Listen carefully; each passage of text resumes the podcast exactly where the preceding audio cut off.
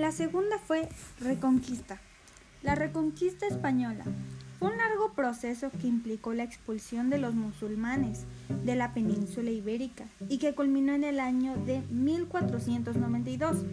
Otro antecedente importante de la consolidación y unificación de España con la boda de los reyes caóticos y reafirmada con la subida al trono de su nieto Carlos V la unificación trajo como consecuencia el expansionismo que finalmente los llevó a conquistar y colonizar el llamado Nuevo Mundo.